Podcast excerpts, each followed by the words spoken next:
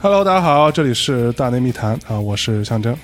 呃，我们之前呢，这个有一期节目啊，这个广受好评。然后那个时候有一款被称为这个现象级的游戏，呃，非常的火。然后我们也聊了聊一些相关的事件，以及这个游戏机制，以及呃这些挂逼啊 这些事儿。然后非常多的听众反馈说啊，这个节目听着很过瘾啊。然后我们今天呢，这个又把当时的其中一位大神啊，叫雨萌老师啊，请到现场来跟大家打招呼来。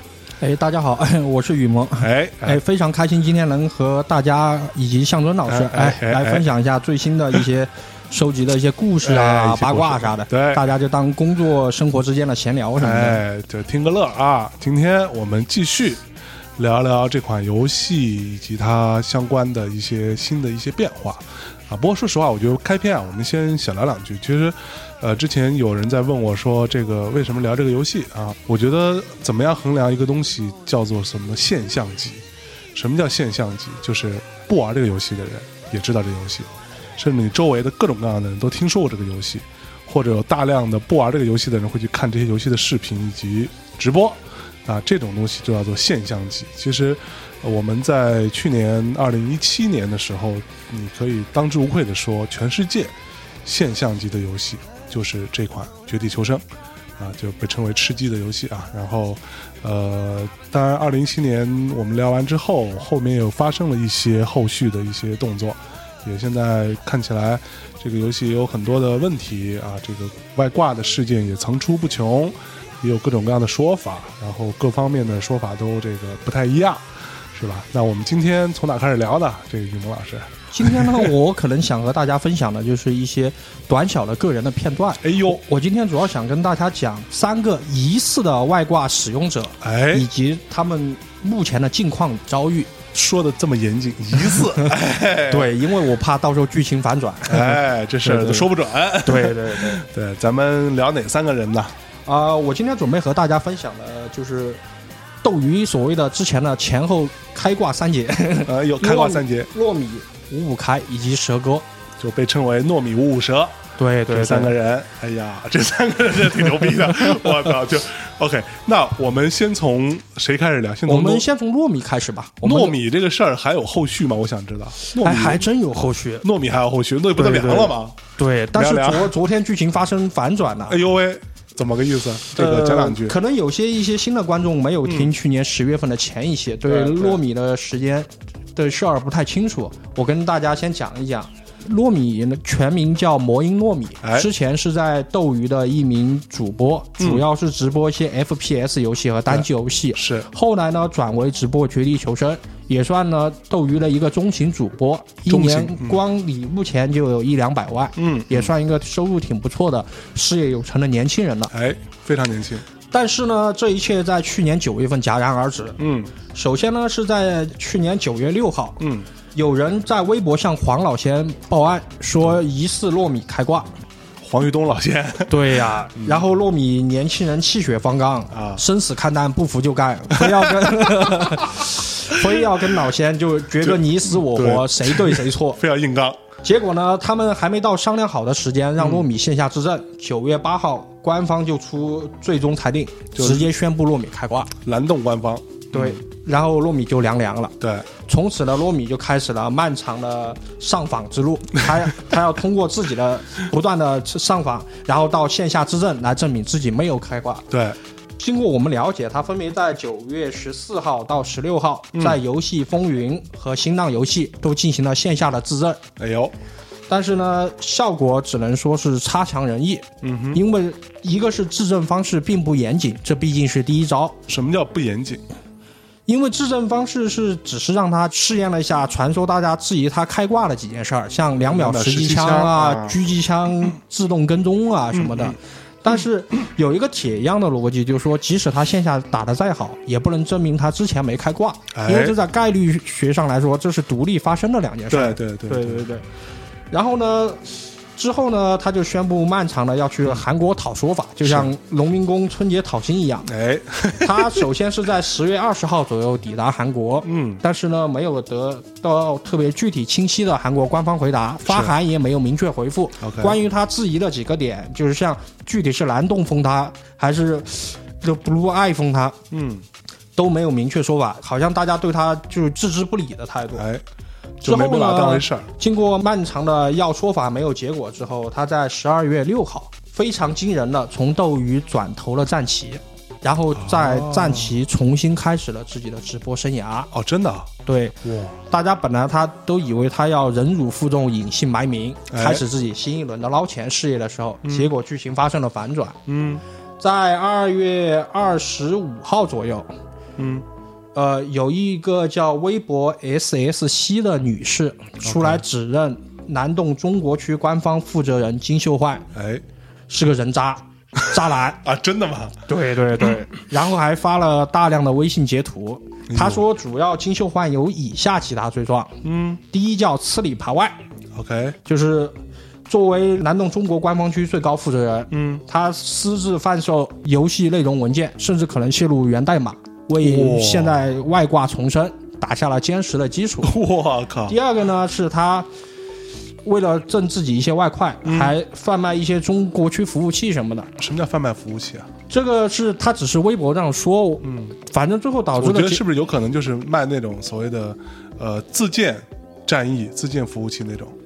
呃，这个具体还不是清楚，因为微博上披露了不多。反正这件事最后影响了就是关于就中国区玩家就自建服务器以及服务器的所需的一些相关的事儿。OK，然后第三个事儿呢，就是说他和平台之间的人就利益关系重生，被平台相关的就是公关人士、商务人士被拉去大保健 我去，各种公关。对对对对。哎呀，而且说果然是公关呀，而且说他特别 low，low、啊 low 到什么程度呢？就是见到这个妹子之后啊，嗯就为了跟妹子在一起，主动给女方母亲下跪，然后呢，在与其他的平台的就是相关人员饭局上，给的五千块的红包我都当场收，哦，真的啊，对，特别 low。甚至最后，这只是这位女士的说法。对，然后呢，只是一面之词啊，然后著名互联网喷子 Silent Warrior，也就是老爷，老爷，老爷又出来说几个关键点。嗯，第一，这女的也不干净，说啊这个女的半年就花了金秀万将近五十万，我操，就所谓是婊子配狗，天长地久嘛。第二个呢是说。金秀焕为什么半天弄不死糯米？是嗯糯米掌握了他的部分罪证，啊甚至他之前还亲自求过糯米，还被糯米录了音，甚至保存了部分的就往来的聊天记录，甚至站旗的人都知道这事儿，所以糯米才会呈现出锤了半天锤不死，锤不死，春风烧不死，野火吹又生嘛。吹又生，哎。对。哎，不过这个又回到那个最开始那个逻辑，糯米这个主播在被官方认为宣布开挂之后，他最开始说的话就是金秀焕不能代表蓝洞，对。对他作为中国区负责人不能代表蓝洞，我要去讨说法，所以他就开始就直接把苗头指向金秀焕，对对对。嗯。结果现在看来呢，就剧情反转，蓝洞官方就之前对糯米一直都是爱理不理，嗯，然后各种拒付 拒荐的态度。对。结果呢，现在就突然就是诚意满满，说要派出专门的组建专门的调查团，哦调查这个公司内部的渎职舞弊事件。OK 啊，请糯米支持。哎呦，真的吗？对，然后糯米一下就大概在今天左右就发了微博，就开始细数自己这半年以来的心路历程哎，怎么颠沛流离，然后守得云开见月明这种哎。呦，我们反正也是希望他有个好结果，因为是在去年就宣布他开挂之后，我也听到一些其他的三方说法，比如说像呃著名的绝地求生玩家叫尬的伟，啊，就是伪神，伪神，他就说他跟糯米打过，也跟自己这一些就是职业队员交流过，觉得糯米还是有点技术的，只是不知道他最后怎么会沦落到开挂。因为在伪神心中，糯米虽然被作为一个被官方宣布的挂逼，但他的技术水平和其他的一些挂逼不是一个档次的。就是还是不错的。对，所以呢，我们就觉得这事儿可能有反转。OK，对对对，嗯，这个主要是就先跟大家透露一下糯米的近况。糯米的一个近况，嗯，对。所以，但这个我还是说一下啊，这些东西都是我们现在看到的一些状况，跟大家做一个 update，也是因为呃，我本人对吧，非常沉迷于这款吃鸡游戏，所以也下意识的这个爱屋及乌，也会关注到一些这个吃鸡的主播，所以呢，就跟大家在这里先透露一下这个游戏目前的一些进展，要从糯米开始。那其实糯米开没开挂这个事儿，我们说是没有意义的，对，只是这个。但他妈谁说有意义啊？啊，现在开挂这事谁说也没意义，因为原来都说你号不被封就肯定没开挂 啊。问题是现在官方也信不过了。对，你你想，因为之前有主播被疑似开挂，就封了两三天之后又被解封了。是，现在看来可能也是被公关了，被公关了，有可能。哎呦，我操，这个就很可怕了。嗯嗯嗯。啊，所以这件事呢，我们就暂时处于一副吃瓜群众的态度，就做观后续发展，也给亲爱的观众朋友们透露一下最新的进展。听众朋友们。然后呢，第二个人呢，我们就想 好好讲一下，就是所谓的撸啊撸圈之前的电竞荣耀 世界亚军，那个身披国旗的男人五五开的故事。吴五开老师，对呀，这话怎么说来着？卢老爷生前也是个体面人，上炷香再走是吧？是，就对他，因为我还是蛮好奇的，因为我没有玩过撸啊撸，我也不知道，之前是不知道这个人的，但是我就经常会在一些各种地方嘛，就是你只要是跟。呃，电竞有关的，你都会看到有人在刷什么卢本伟牛逼，什么 五开牛逼，什么这种话。我觉得当时就好像这个人是谁，我还专门去查了查。我一开始甚至一直认为卢本伟就是伪神，因为都有个伪字嘛。啊，对。然后后来查查，好像卢本伟不是伪神，对所以他到底怎么回事？跟大家说说嘛。啊，就卢本伟呢，我就想跟大家慢慢说。首先呢，卢本伟其实也挺不容易的。卢本伟是九三年生的人。他是出生在香港，嗯，但是呢，可能他没有继承传统的香港我们看到那种市民的小康家庭，哎，他从小就属于父母感情不和，哎呦，换今天的话说，就他父亲就是一个推土机、播种 机，哎呦，他有同父异母的兄弟姐妹，一共五人，而且这其中每一个都是同父异母，这点就很不容易了，我操，关系有点乱，五个兄弟姐妹。对，都是同父异母。对，我操，他爸 有点厉害。对，他爸怎么说呢？就是如果赚了很多钱呢，就叫低配版段正淳。哎哎，你 要是没赚很多钱呢，就是骗炮渣男。哎，对对对。所以他爸到底有有钱吗？他爸很穷，因为他爸就是一个赌鬼，然后到处就沉迷借高利贷，甚至小时候呢，因为。他爸借高利贷，以及对就和他母亲感情不和嘛。你想有五个子女，也不可能有太多的爱情住在身上。他爸就从来就是照顾家里的时间很少，甚至还经常拿家里的钱。哦，卢本伟小时候很惨，就一度连房租都交不起，还天天被高利贷的人追。堵着逼债，我操！哎，高利贷也不容易，一般人就就派一伙人追就行了，这边要派五伙人追，也是挺不容易，不容易，我操！而且他爸之后还进监狱，关了八年，卢本伟就完全是靠他妈自己养他。哦，因此呢，在这种环境下呢，卢本伟就并没有受到很好的教育。嗯，他据他自己说呢，他是九三年出生的人嘛，就十六岁就出来。超社会就混江湖了，就差不多零九年的时候呢。十六岁，一般人在上高中。哎，你这个还想多了，他他只是小学毕业哦。但是呢，卢本伟后来也对这事进行了美化，不是大家打鲁巴鲁最看不起小学生吗？啊哈。这个时候，卢本伟就会拍桌子，义正言辞的说：“我不是小学生，我上过初一 我读完初一才出来。”牛逼牛逼牛逼！哎呦。然后呢，你想一个在香港。本来就是他在香港长大的是吗？对对，他是个香港人，他是香港人。对，我怎么一直认为他是内地人啊？不，他是香港国籍啊，所以他对其实对内地的一种归属感本来也不强。OK，但是你要知道，在香港的穷人可能比内地的穷人还要艰难。是是是，对对对。所以卢本伟，你看他，我们初一毕业，初一毕业的未来的鲁阿鲁大神呢，他出来之后呢，在理发店打过工，哦，就当过理发理发工学徒。所谓的那个什么洗头小工啊，对对对，我靠，还好，万一是个看门小工呢，挺不容易的。是，也甚至在街头一路发过传单啊，就是什么活都干。对，但是怎么说呢？世事无奇，加上本身他自己有的天赋，嗯，十六岁出来打拼社会。但呢，在他二十岁就到达了人生巅峰。我操！二十岁是英雄联盟世界赛 S 三那年，中国队取得了目前最好，就鲁啊鲁圈取得了 LPL 赛区的最好成绩，亚军。哎呦，对，当然虽然决赛很惨，好像是被韩国队三比零零封了吧？OK，对，然后当时卢本伟好像是对位 Faker 被打爆了。卢本伟对飞克对，啊说到 Faker 呢，这就有一个梗了。为什么现在都叫他叫卢老爷，叫五五开？对这个五五开是怎么来的？要知道他当年也也没有开五十五次挂，对吧？对啊，他五五开是因为当时 Faker 是世界撸啊撸最强中单，在如果能单杀 Faker，就证明自己已经是职业的超一流高手了。是卢本伟在赛前吹逼，表示自己根本不输 Faker，、就说他在训练赛里面单杀过 Faker，、和 Faker 对线技巧五五开。啊他自己说的，对对对。五五开特这么来的。特别牛逼，你要牛皮吹上天了。结果比赛结果证明大概是临时开，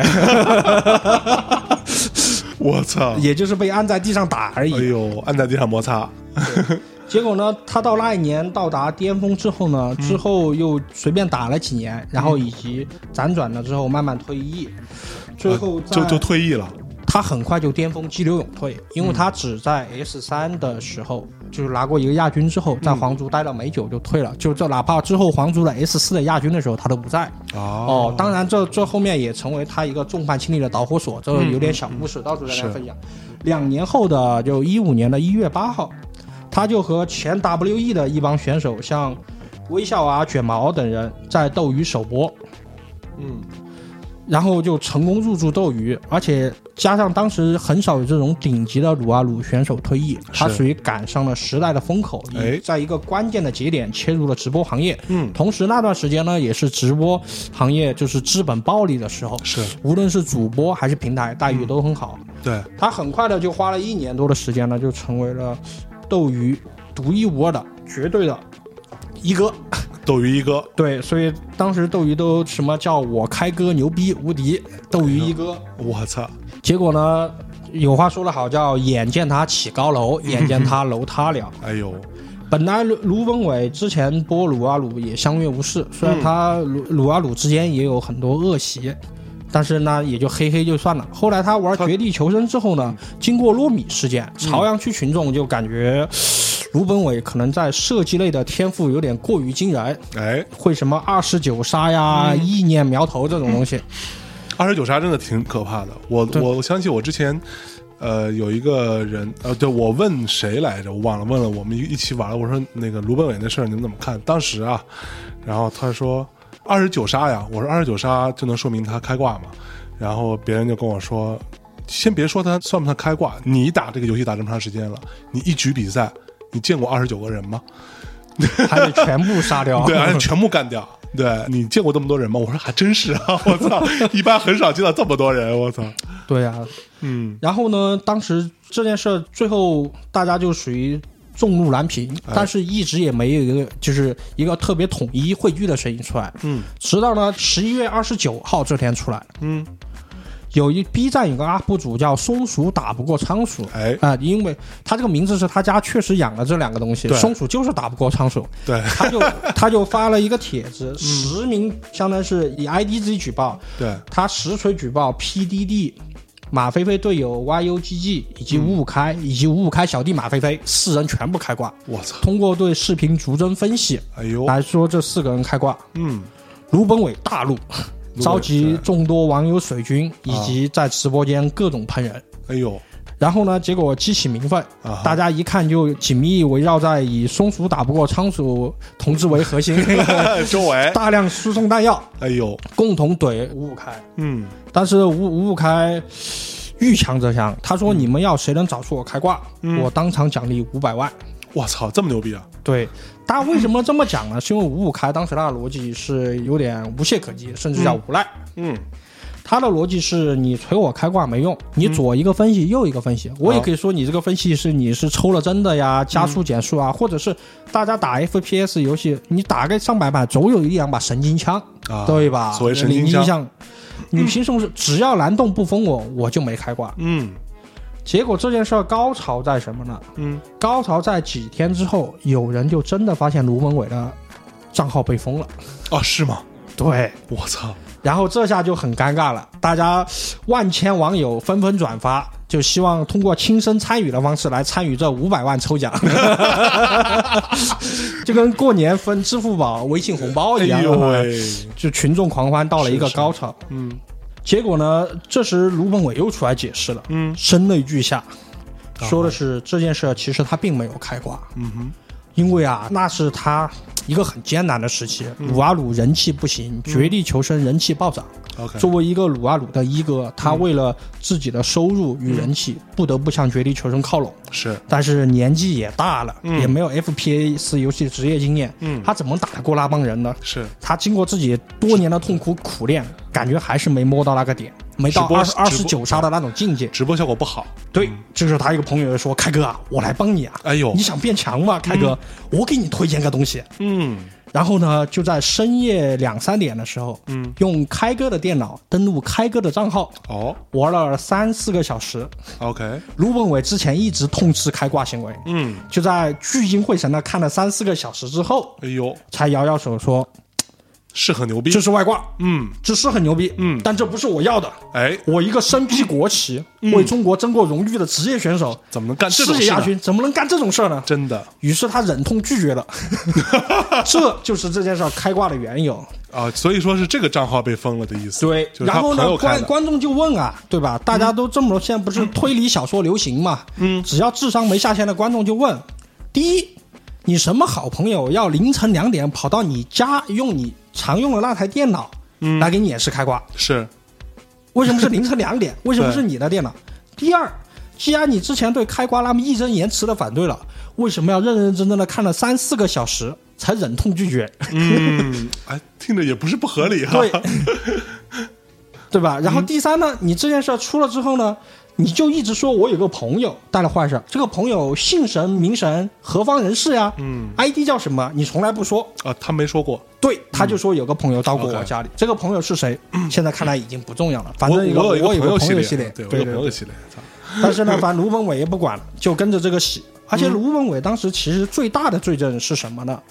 一个是他二十九杀，第二个呢是他一个非常著名的透视事件。嗯，因为当时他开了透视挂，然后当时在绝地求生他落到仓库的时候，他通过自己看过去，因为过不知道大家看过用挂的选手没有？嗯他们会用那种中文或英文名称，甚至图标隔墙表示出地上有什么东西。OK，卢文伟当时是三点一线看过去呢，看到他那条线上有一个背包，嗯然后呢有个平底锅，嗯然后队友就问他说：“你那边穷不穷啊？有没有东西？”他说：“我这边有个背包平底锅。结果走过去一看，发现只有一个背包，没有平底锅，啊然后就愣住了。啊卢本伟找了半天，最后在一堵墙后面找到那个平底锅。哦，这这个你如果卢本伟开挂就很好解释了。嗯他这个东西三点一线，嗯开挂反正不是都透视显示有什么东西嘛？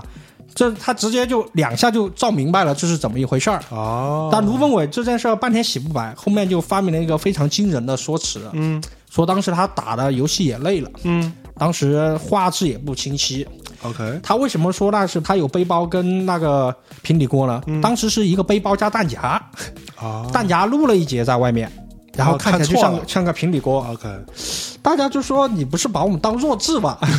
第一，首先你给我们解释，大家都是玩游戏的，你你卢本伟用了好几万的电脑，这么清晰，你怎么可能背包加弹夹？怎么会是平底锅？嗯第二，即使你当时确实直播一天累了，嗯。你也应该说我有个平底锅，嗯。而不是说我有个背包和平底锅。哎，对，这个逻辑是你要不有背包加弹夹，你要不就是有个平底锅，然后说我有背包加平底锅。了？哎，第三，你为什么在一条线之后的那个墙后面找到了那个平底锅？嗯，这就很尴尬了。是是是，对对对。对，所以就是这个是可以一定程度上，呃，认为他有可能是开了透视挂。哦，然后后来还有更过分的，因为当时大家开挂的话，像吃鸡之后不是枪口会一直上扬吗？对，吴文所谓的伟当时最牛逼是拿 AK 吃鸡，枪口一直在别人胸口扫，我操，扬都不扬的。因为 AK 这把枪在这个游戏里边是一个后坐力非常大的枪，对，就是这个抖动很厉害的。对，而且吃鸡的机制是你杀掉最后一个人之后，枪口会一直开上天，你无法控制。啊，他是杀到最后一个人，对他杀到最后一个人，枪口都不抖，一直在别人胸口绽放。我去，这个当时演都不演了，当时包括职业圈的人都看不下去了。哎呦，但是慑于五五开淫威，卢本伟当时还很兴奋，毕竟只读过小学嘛，就是感觉可能有时候对文字游戏还不懂。他问了一个二线队的教练，嗯就说啊，教练啊，你看我这个吃鸡是什么水平啊？嗯，教练当时呢也说的很隐晦，说开哥啊，你这个技术很了不得啊，啊像你这种技术水平。我们这边很多职业队员都达不到您这水平，可不吗其实就在骂骂他。对啊但是卢本伟当时在兴头上，直接把这个手机微信音啊反复给观众播放，哎证明自己没开挂。我的技术受到了二线职业教练的认可。所以说出来混还是至少得把初中读完了，语文得学好。是吃了没文化的亏。对，然后呢，在这之后呢，就是他发布了一堆洗地的，但大家都不服他。对我，就我还去看过，对就他说他自己的，有人质疑他这个什么鼠标红，对他鼠标没有红，对鼠标特别便宜，他还自己单手演示压枪什么之类的。对对对对，嗯，特别假。然后呢，这件事转折点在什么呢？嗯，卢本伟因为 他脾气比较暴躁，然后呢，直播效果也是以各种脏话起标，什么什么抽烟加脏话，对吧？真的蛮蛮可怕的。烟雾缭绕的，什么骂架神仙一样的。嗯，他之后呢，气不过那些怼他人、断他财路的人，他就组织了一个线下水友会。当然，这个水友呢，也是他的核心水友。鉴别标准是什么呢？在他媳妇儿的淘宝店，消费好像是超过五千或者一万，OK 甚至在他直播间送礼物到达多少多少钱人民币的 OK 才能参加我卢老爷的核心水友会。一共在场有二三十人，主要都是一些涉世未深的大学生。卢本伟亲切的和每个人握手交流，然后和每个人一起。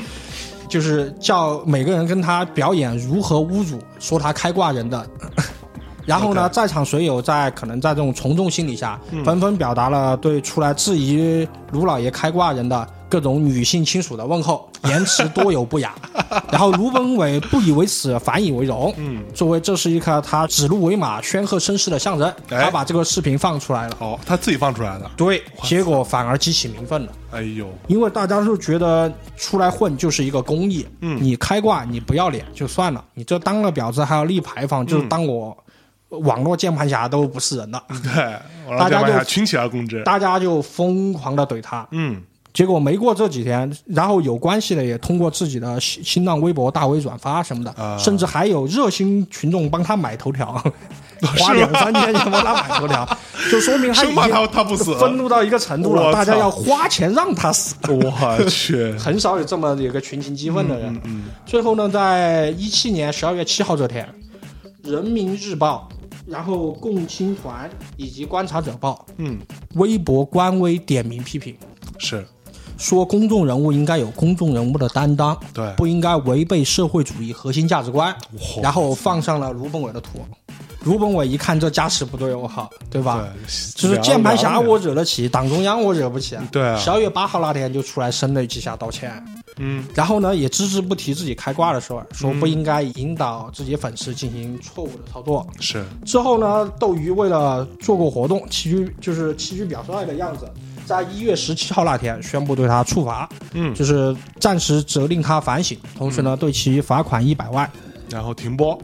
呃，也没明确说停播，但卢文伟其实从十二月五号到之后就没怎么播几天了偶尔露个头，嗯因为一露头都是万千土豪都以卢本伟什么女性亲属什么暴毙啊什么的，以这种名字然后来送火箭，刷的全部斗鱼都知道了，我 就操！所以很少有人就大家痛恨到一个人这种程度，就我花钱要看他笑话。我去，最后呢，这件事儿加上现在本来就是要严格整治文艺视听行业嘛，是。就是对的一些环境，嗯，就你像 PG One 啊、盖啊啊一些事件，对，在二月十一号，嗯，卢本伟成功的登上了焦点访谈，虽然总共出现了两秒，是然后呢，这是多部门联合、多平台协作，对其进行全网封杀。对，也就是说，如果不出意外的话，至少在短时间内，我们是看不到卢老爷二十九杀的英姿了。我操！哎不，可是他被罚款一百万，在斗鱼，就是卢文伟到底是很有钱吗？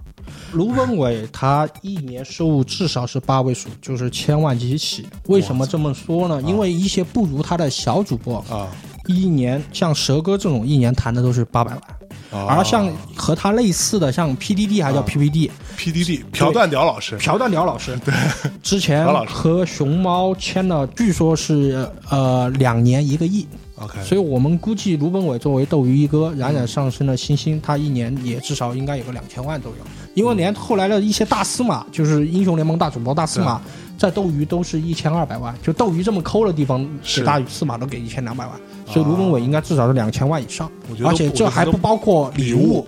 对对对。啊，所以大致可以判断他一年至少有个几千万的收入。对，而且卢本伟他也是属于那种发愤图强的人，啊哈。对，他还一度想混入上流社会啊，见科比、见周杰伦什么的。啊，对对对对，这啊这个事呢，我和大家就做了一个基础的情况就介绍。对大概的背景故事，然后呃我们第二个呢，就讲一下，就卢本伟他这个人到底是什么样的人，就他为什么会为什么会有这么畸形的行为？对，然后以及为什么所有人都在反对他，所有人都在喷他，好像有种那种破鼓万人锤的意思。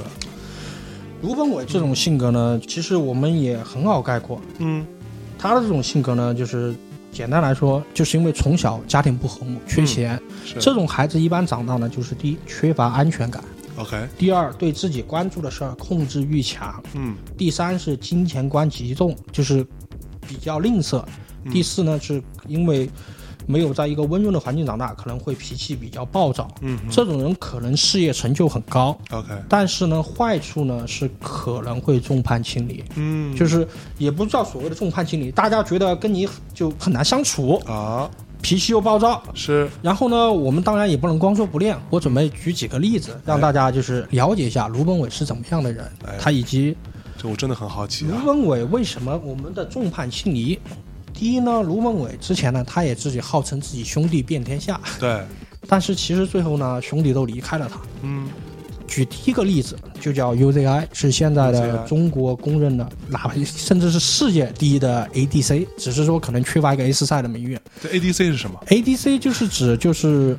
嗯，主力就类似于物理输出的主力，就在英雄联盟里面走下路的，就类似于一个团队里面五人的大哥，啊前期需要人就倾注资源去保护他，后期他要站出来，哦就带领团队走向胜利，就类似于可能篮球里面的得分后卫啊、哦这种就主力 就 MVP。哦，了解。然后呢，UZI 当时在 S 三，呃 S 三的时候拿了一个世界亚军，嗯，然后 S 他是跟卢本伟一起吗？对他 S 三的时候是和那个卢本伟在一起拿的亚军，对啊，他们是一个队的。对是在皇族战队，S 四又拿了个亚军，OK，但是呢，因为你想啊，当时年轻气盛，当时很想要这个冠军，中国鲁啊鲁界 LPL 圈也非常需要这个冠军，但没拿着。是。最后皇族因为一系列事儿呢，就人员转会分崩离析，UZI 就苦苦相求，就叫卢本伟出山帮他，啊，多年队友嘛。所以就是在 UZI 心里边，卢本伟还是很强的。对，之前他还是个老大哥，而且他们之前关系很好。卢本伟在直播的时候，天天就拉上 UZI 一起直播，啊就是效果也爆炸嘛。当时大家互相以兄弟著称。是，然后后来 UZI 叫他出山来帮他，嗯，呃，你说兄弟，我像我们一些兄弟嘛，一般就说帮或不帮。卢本伟还说的比较委婉，说啊，你得加把劲儿，你冲上国服第一，我就出山来帮你。我操 UZI 当时也才十七岁，啊年纪轻轻，天赋惊人，，OK，他也为了这句承诺，连打了二十七个小时，我操，冲上了国服第一。我去，然后他满脸高兴的去找卢本伟说：“就开哥，你能不能出山来帮我？我我现在真的很需要你。”我已经国服第一了。当时开哥已经在直播这个行业赚钱赚花了眼，嗯因为直播主播是比选手来钱的多的。对，卢本伟，你知道当时怎么说的吗？嗯，兄弟，我开玩笑的啦，我操，他是在直播里头说的吗？他不是在直播里面说，但是这件事私下里说的。对，但这件事后来传出来了。我操，你想，一个十七岁的年轻人，为了你一嗯句话，连打十七个小时，就是苦苦希望当年跟他一起拿亚军的老大哥出山帮他，因为当时皇族分崩离析，嗯嗯嗯，俱乐部整个成绩很不稳定，是这是他失去的第一个兄弟叫我 UZI。然后这这哥们现在干嘛呢？这个哥们儿现在就还在打，就还在打，现在也算是老将了然后状态也很好，是现在就是 LPL 圈基本人气最高的选手 ADC。只是之后呢，和卢本伟关系也就没那么亲了，是是也没开哥来开哥去，天天一起双排了。啊，但卢本伟的性格呢，就是这样的：谁有钱，谁富贵，谁在风头上，我就跟谁是兄弟。；OK，谁没在风头上了，嗯。那我开哥就日理万机，事业繁忙了。是他的第二个兄弟叫谁呢？叫陶宝全。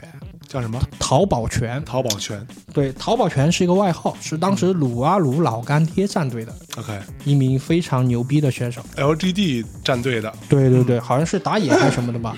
当时陶宝全呢，在大概 S 五的时候，当时一度好像是他的就是 g o s Gamer Ranking 到了世界第一，就老干爹战队的排名是到世界第一。OK 然后一度认为老干爹，你想吧，S 三、S 四，中国连拿两个亚军，中国很渴望这个冠军，因为现在到 S 七了，中国一个冠军都没拿过。哦，就是中国到目前为止在 LOL 撸啊撸这个对领域是没拿冠军的。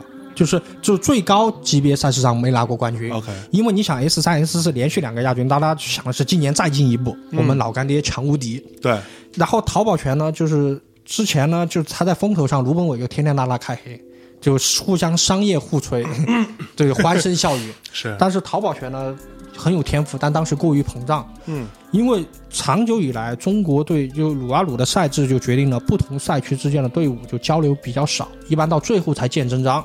啊，对。就平时不太会碰到。对，所以呢，淘宝拳当时就认为自己的水平已经吊打韩国队了。在就是已经快开始比赛前，他在直播玩网游，作为一个鲁啊鲁签约直播，他叫直播玩《天涯明月刀》，而且表示自己很屌。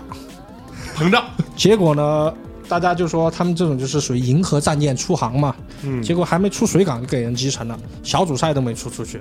哇，真的 哎，，对，S 五小组赛就被淘汰了，我操，然后被人活活打爆，哇，当时惊掉大牙。之后呢，老干爹战队就一落千丈。嗯，淘宝拳呢也也从炙手可热的明星，然后慢慢到二流战队慢慢养老，直接到现在后来再慢慢转入直播。哦，淘宝拳当时打职业的时候以为开哥是他兄弟，嗯，结果后来直播了呢，开哥也不带他，因为很多新主播嘛都需要老主播带一下，蹭点粉啊，蹭点名气啊。对对开哥也没带他，啊也，没帮他，平时开黑也不叫他，嗯，好事儿也没他，一下之间好像 这个开哥就是他不认识的人一样。哇塞，所以到最后所以他之前跟开哥也是在一个战队的吗？不是一个战队但是属于他当时是中国炙手可热的选手。开哥当时天天拉他一起开黑，哦对了解，全哥长全哥短的。是是是是，对对对。结果呢，后来就最后已经恨五五开到什么程度了？嗯五五开被人锤的那段时间呢，他发了一条微博，嗯他就问电脑死机了呀，开机都开不了，在线等有人会吗？五五开粉丝就说你真是忘恩负义，淘宝圈，当年我们家开哥这么帮你，对，现在他落难了，你也不发个微博挺一下他，你可真是个表面兄弟。淘宝圈一气之下直接回：“我就是表面兄弟。哦，表面兄弟从这儿来的，是不是”不，表面兄弟不是从这儿来的，但是已经已经从这儿开了。OK 这是他失去的第二个兄弟，叫淘宝拳。OK，他失去的第三个兄弟呢，叫笑笑。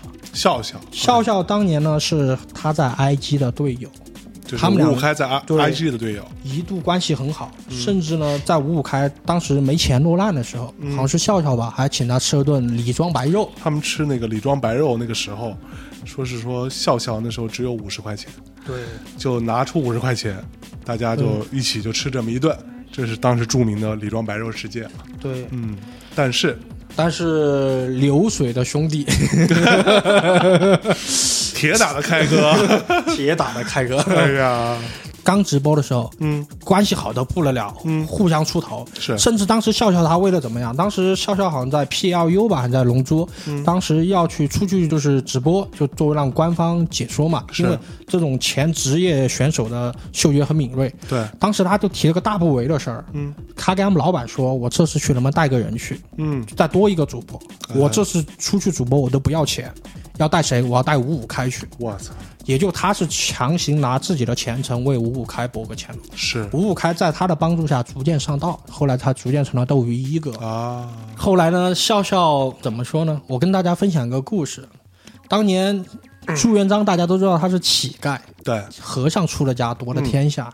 当年他有一帮烂泥狗腿子兄弟，对都喊他叫朱重八、臭乞丐什么的。对，后来他混出来了，到朝廷之上，他想的是一人富贵，鸡犬升天，对把他的当年那些烂泥狗腿子兄弟都喊来。嗯，那些喊烂泥狗腿子兄弟过来一喊，就是哇，朱重八你也在这，烂泥巴你还能坐在皇位上，牛逼啊！啊，这个就属于可能拿捏不准。笑笑本来和所谓的开哥是很好的兄弟，但他们第一，他们在一个平台直播之后产生了直播的利益冲突，你要不看五五开，要不看肖像。OK，第二，五五开是挺厌恶自己出身的，他一直希望朝上爬，做一个大人物，就像邓文迪一样。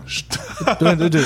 OK，然后呢，但是笑笑呢，就走的是平易近人路线，嗯就打的是我们兄弟撸啊撸嘛，有什么事儿好说，是，就铁肩担道义嘛。嗯嗯，所以呢，笑笑就一直觉得五五开还是当年那凯哥，没事就开五五开玩笑，什么五五开丑成鬼啊，他媳妇儿公交车呀、什么的。哦，因为当年就开这种玩笑，五五开就笑笑就过了。是但是五五开现在觉得自己叫卢老爷，甚至他微博都叫卢本黄，对卢本黄，现在也是体面人物，是要跟科比一起出同商业演出，是 是要跟周杰伦一起合唱的人呢，是。怎么能还能跟你笑笑混在一起？哦，而且你笑笑还把他当成那开哥，天天开哥黑来黑去的，嗯开哥也是要面子的。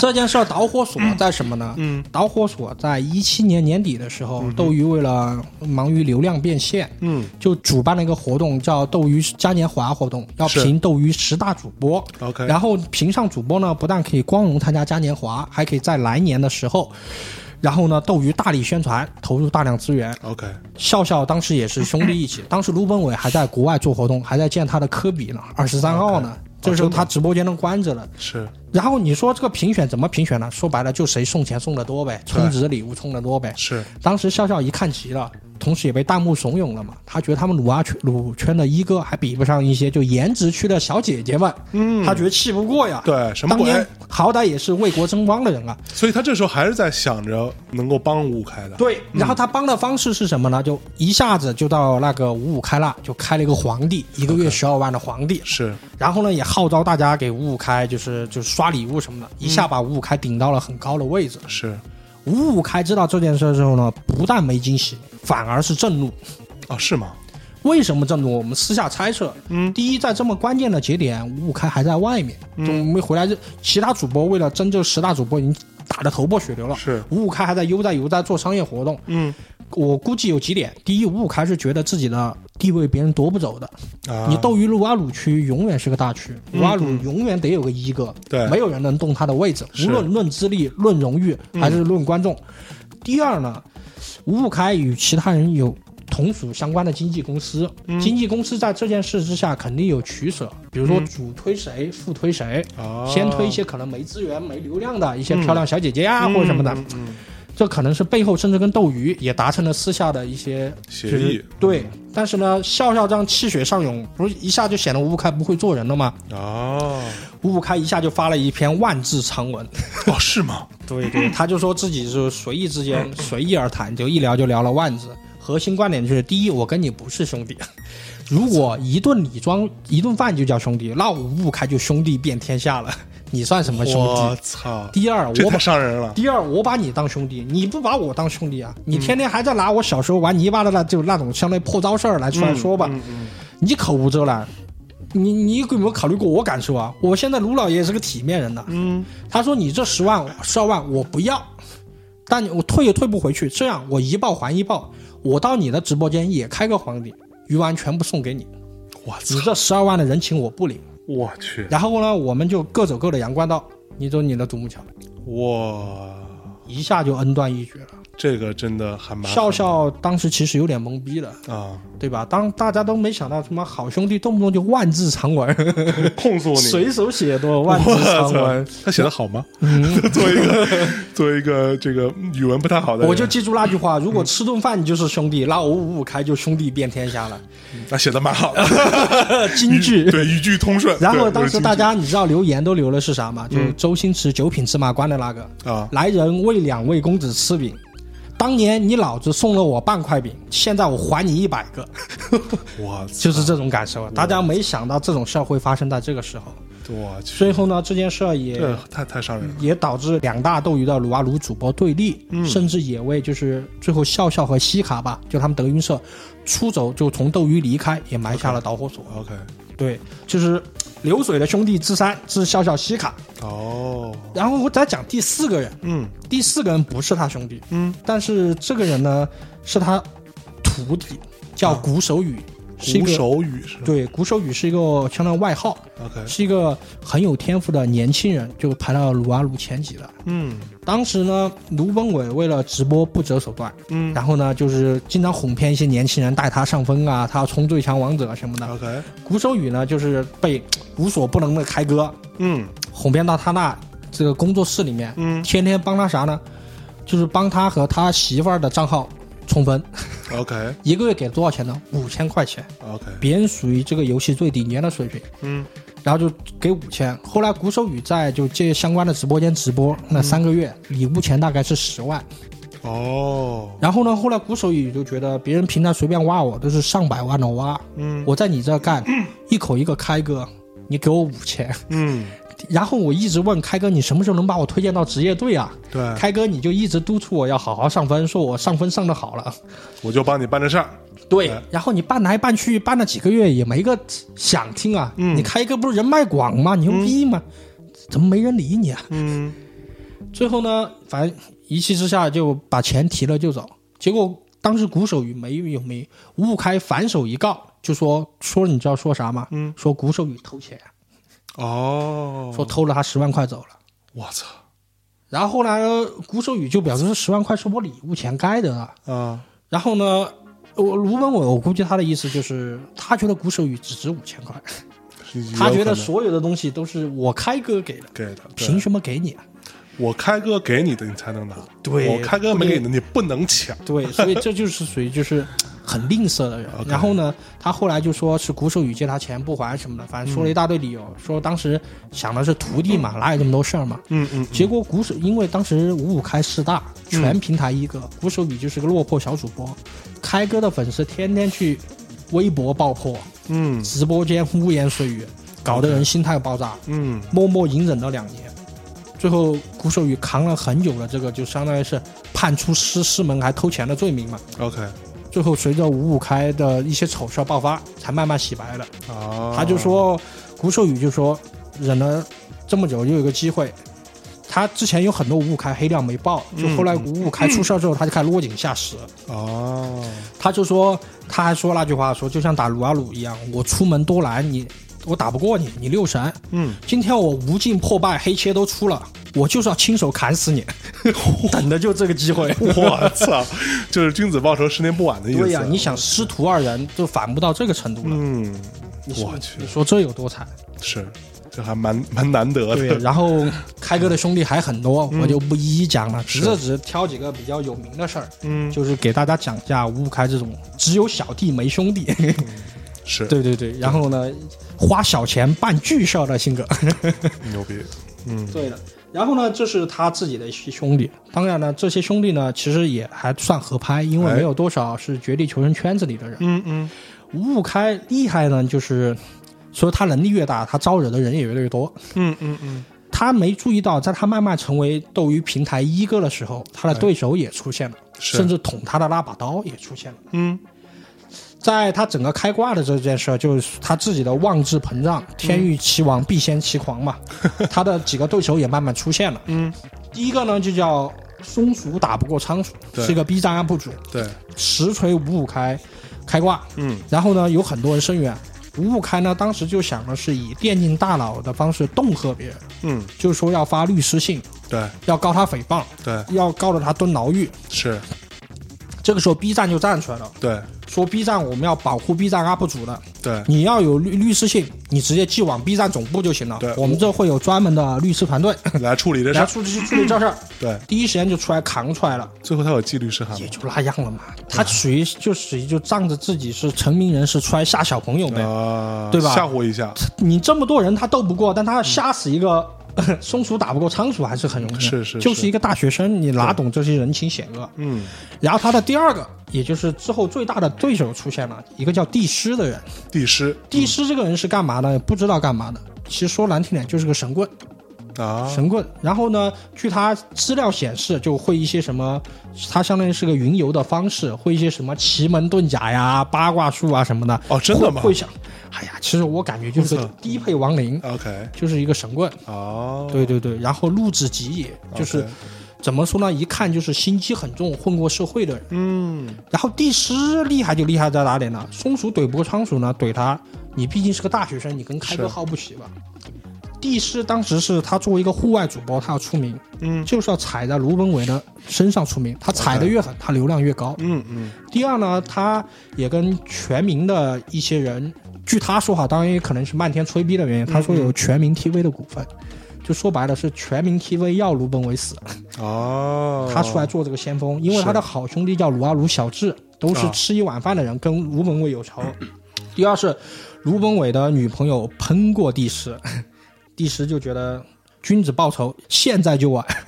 我必须要怼回去。对，对但是帝师这个人也蔫坏了，就是他也属于一个那种老江湖，嗯嗯他也带来了一些比较有意思的东西。嗯第一呢，他没说卢本伟开挂，他热情的邀请了松鼠打不过仓鼠演了一出戏。嗯哼，在这个戏里面，松鼠打不过仓鼠就表现的是那种不谙世事，就是热血上涌的少年，非要说卢本伟开挂，是。而帝师开着挂，说他是开哥的粉丝，他要现场直播给开哥洗白，开哥没有开挂。哦，然后他打的是什么算盘呢？嗯。他在就节目效果爆炸的时候呢，他用开挂做到了和卢本伟直播一模一样的事情，，OK，大家都看得出他开挂了，嗯嗯，他就说自己没开挂，啊甚至他的挂已经明显到什么程度，叫超级瞄准已部署，啊。就是他们那挂他花用的是一个月好几千的挂，已经精确到什么程度？通过不同的按键吧，能切换到枪枪爆头、枪枪打胸、枪枪打左手、枪枪打右腿躯干。OK，就留下了那句名言，叫“超级瞄准已部署”，这是这个外挂的启动音。哦，真的，他的声音露出来了，对，就哦他其实就是现场就是一个黑色幽默高端黑。啊，他用什么方式给说呢？他说：“开哥是世界冠军，嗯天赋不知道超我五等几等。我给你演示，开哥做得到操作，我用脚也做得到。他就开着挂，用脚玩鼠标，就达成了瞬狙，真用 顺顺进爆头。真用脚玩的，对，真用脚玩，节目效果棒。他说：“你们不要侮辱我开过了。”我堂堂一个这么菜的人，我用脚都做得到。对我开哥用手一定做得到。我操，真是高级黑。然后呢，第二个呢是开哥不是就是就枪枪跟头嘛？嗯，他说这其实不是，这其实是听觉。你虽然我没戴耳机，但是呢也是有左声道、右声道的。嗯，然后他我给你表演哈，然后就一连一个人开辆车过来，他把眼睛一闭，手都没动，鼠标就一直跟着别人头带走。他就说你们觉得我开挂，其实我没有。嗯，是因为啊我听觉好，哎，我能听出啊，他这个声音是从左到右的，嗯。从小到大，所以我哎判断他是，我通过自己严密计算得出他的车速，自己的盲瞄了一下。他说连我这么菜的人都做到了，嗯。你凭什么说开哥做不到？我操！然后那那那个松鼠打不过仓鼠呢？松鼠打不过仓鼠，在里面就扮演一个大反派，啊就说你无耻，你乱说，五五开就是尬逼，节目效果爆炸。我去，但是帝师这个人呢，他也有意思，他说了两个观点，我现在还记得，嗯我觉得有点意思。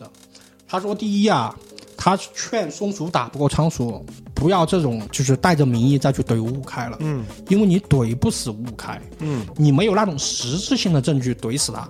是为什么呢？他要举个例子，他问松鼠打不过仓鼠啊，你多少斤啊？松鼠打不过仓鼠说我六十八斤，嗯，就六十八公斤啊。嗯他说你怎么得来的？我称称的。你怎么知道你那个称是准的呢？你嗯凭什么说你六十八公斤呢？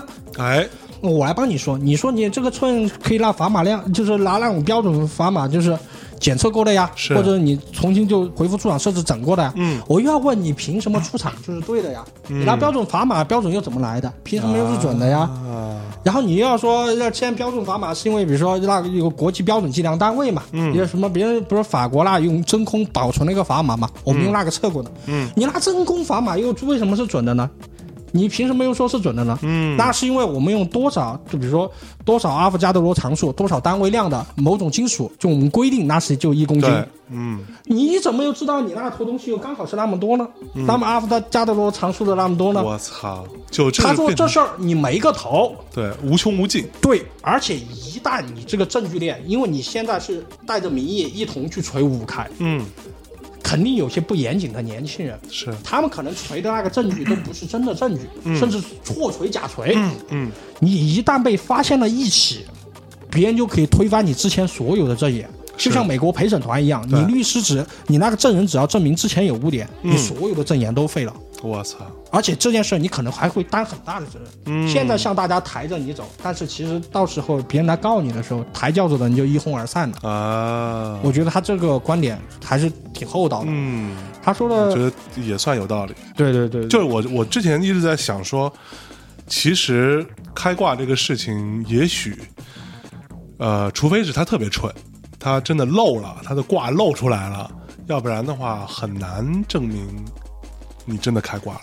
然后他说的第二个点是，你们现在只有一个人可以说他开挂，就是蓝洞。嗯但后来事实证明是真的是现实比小说还好看。嗯第一，卢本伟被封了，但他原来说的是只要能查到我被封，给你们五百万。是现在是被封了，是他朋友打的。嗯无独有偶，还有好几个人被封。嗯像有个瓦鲁主播叫油条，啊，有条瓦鲁圈生产 FPS 油条嘛。对，他表演了个什么绝技，你知道吗？嗯四十八个小时内二十九连击，嗯。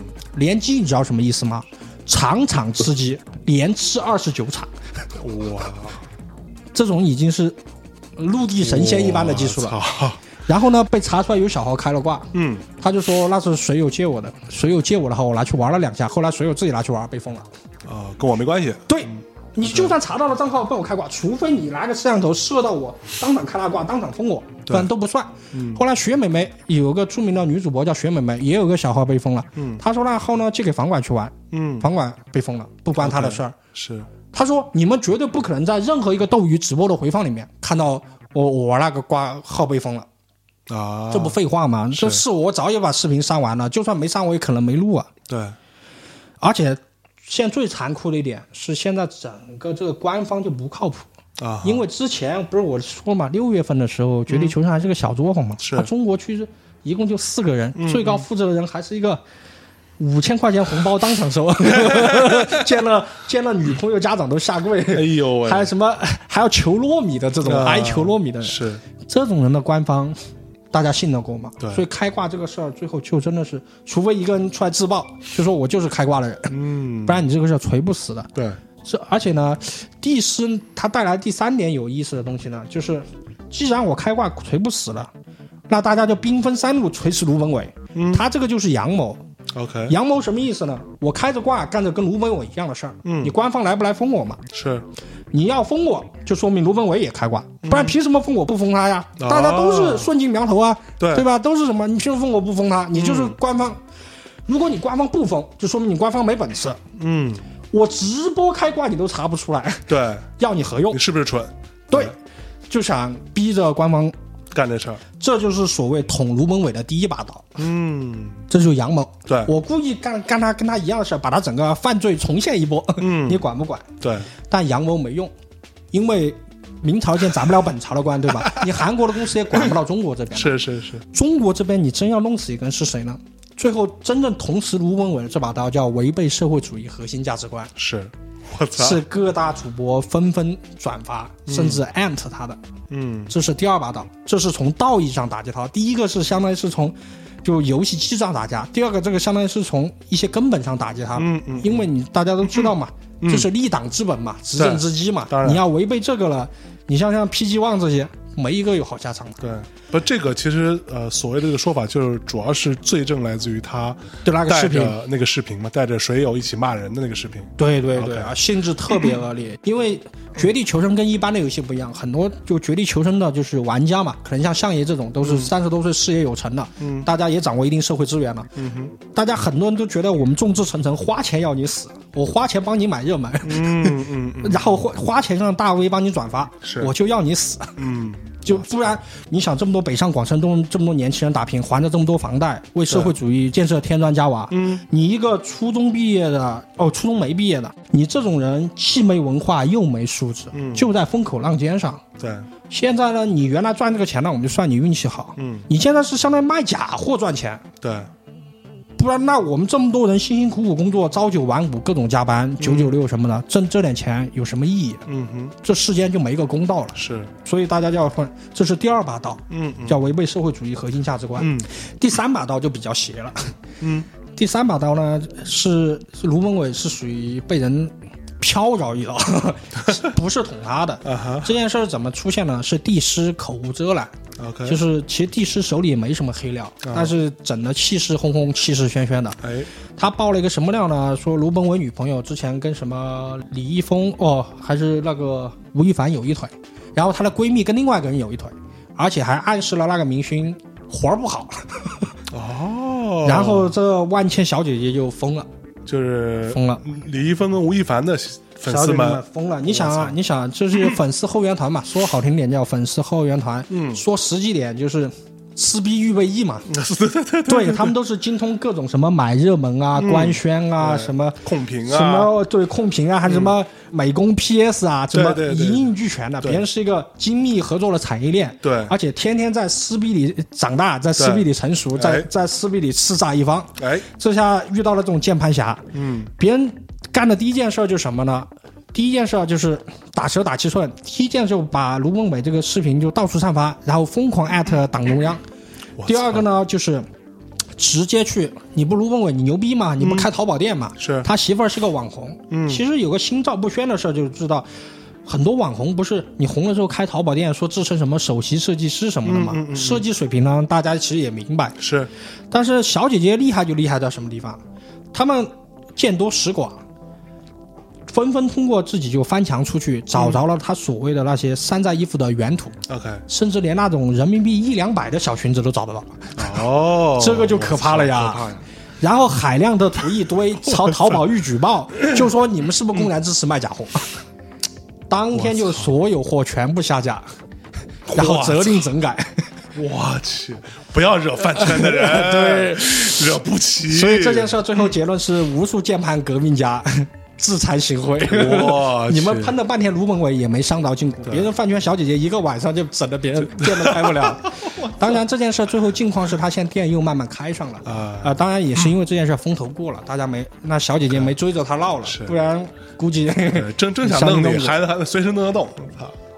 对。我去，然后呢，这就是这卢本伟捅了三把刀。嗯最后呢，我们就可能对这件事儿，我们也是表达了唏嘘，嗯。因为卢本伟其实如果他能好好干，对，其实他其实挺励志的。是。你想，他本来是一个他是很励志九三。年的人，对，十六岁出道，嗯，到今年也才二十五岁，二十五岁，短短九年间，嗯。九年间从一个理发小工，嗯。甚至是站街门童，对，然后外卖员，是，甚至什么洗车工、党工人员，一直到了身披国旗，对就就代表中国荣誉的那一刻。对，最后呢，再到了年入几千万，嗯，还娶了一个自己挺喜欢的媳妇儿，娶没娶啊就？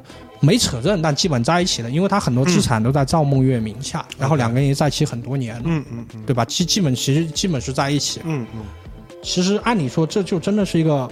屌丝翻身，呃，就咸鱼翻身，屌丝励志的故事。没错这种故事其实大家也喜欢看到，一个人凭着自己的奋斗与，当然更多是时代的发展。是，但是呢，他最后就狂妄。当时他夺了亚军之后，CCTV 五还采访过他，把他作为哦电竞知名人物、励志榜样。是，结果呢，花了九年时间从 CCTV 五混到了 CCTV 一，一个人大起又大落。是，真的是令人唏嘘。对，所以我也不是想批判什么，只是说虽然卢本伟再不堪，但这种人生其实也是有故事的人生。当然，而且现在看来呢，他也不是一个容易的人，因为西方就尼采讲过，是你凝视深渊的时候，深渊也在凝视着你。是，最后都有很多，就是我记得小时候就看，好像是《伊索寓言》还是什么里面有个故事，就讲有个村庄嗯，年年闹龙灾，是。附近盘踞着一条恶龙，恶龙。然后呢，每隔几年就要村庄献童男雄女向金银财宝上去，是，不然就要大肆杀戮，搞得民不聊生。嗯。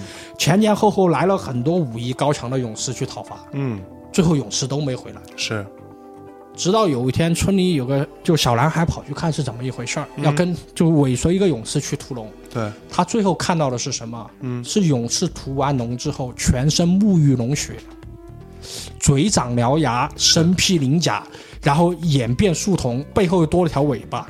要像龙一样对着他笑。是所以就是这种所谓屠龙的勇士，最后也会变成恶龙。对，所以我们觉得卢蒙伟这个故事也是个令人唏嘘的故事。嗯我也不想说他是什么一定要把他锤死啊，锤什么的，嗯，也觉得也挺惨的。对我觉得还蛮悲剧的这样一个情。但那那你觉得他后续还有戏吗？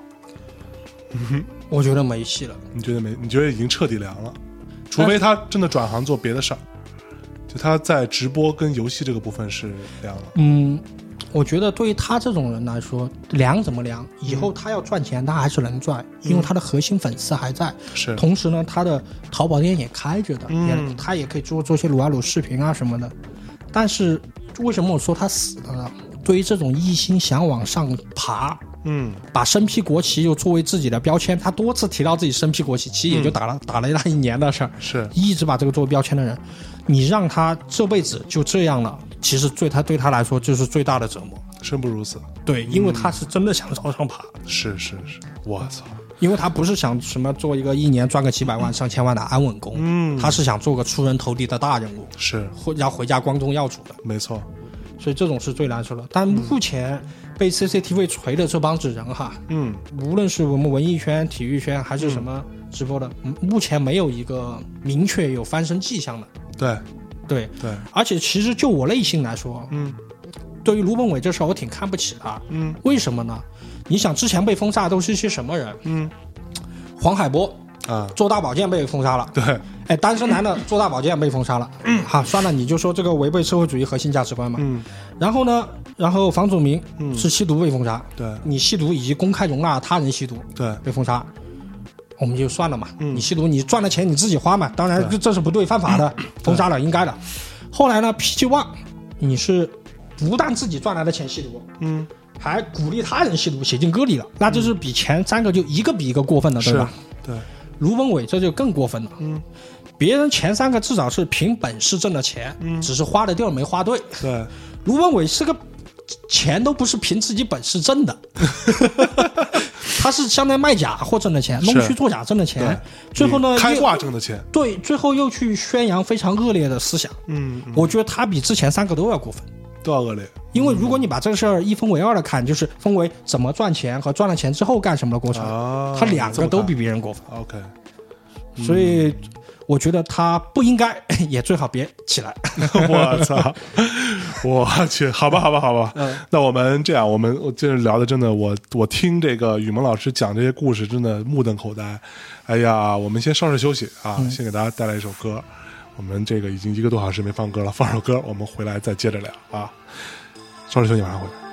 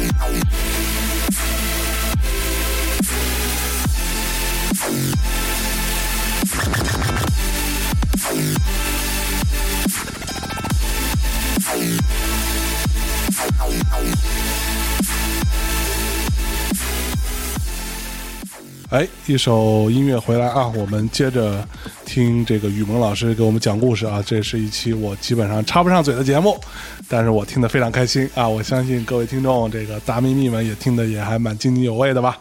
就很多上次那个节目里边说到那些事儿，很多听众都说：“我操，我虽然没玩这游戏，但是我都听得津津有味儿。”今天我们这个上来先聊了聊这个糯米啊的一些现状、一些进展，以及呃这个五五开啊，卢老爷生前也是个体面人啊。然后接下来咱们是要聊这个。臭名昭著的蛇哥是吧？对，蛇哥到底是就他是怎么红的，以及他为什么现在会变成这个样子？这跟大家稍微讲讲呗。于萌老师，哎，别别别，我就可能给大家分享一分享。首先呢，我们还是按惯例就跟大家说一下蛇哥的几个关键节点。哎，蛇哥是说叫蛇哥，其实他也就九二年生的。对，是也是是个弟弟。对，然后呢，他之前的经历呢是他在一个 LSPL，就是英雄联盟的次级联赛里面的一个队叫 Slake 队里面打辅助。啊，我查了一下相关荣誉，其实也就平平无奇，泯然众人的一个职业选手，就那么回事儿。对，但是呢，让他就异军崛起的呢，就是他在一五年左右加入了虎牙，然后在虎牙干了两年多的时间，积累了大量的人气。他。直播什么呢？他当时好像是直播打撸啊撸吧，然后后来又玩一些其他游戏。当然，是绝地求生火了之后，他是第一时间转战了绝地求生的。OK，对对对，嗯。然后后来呢，在一七年九月左右，强行撕毁了和虎牙的合同，嗯，跳了斗鱼。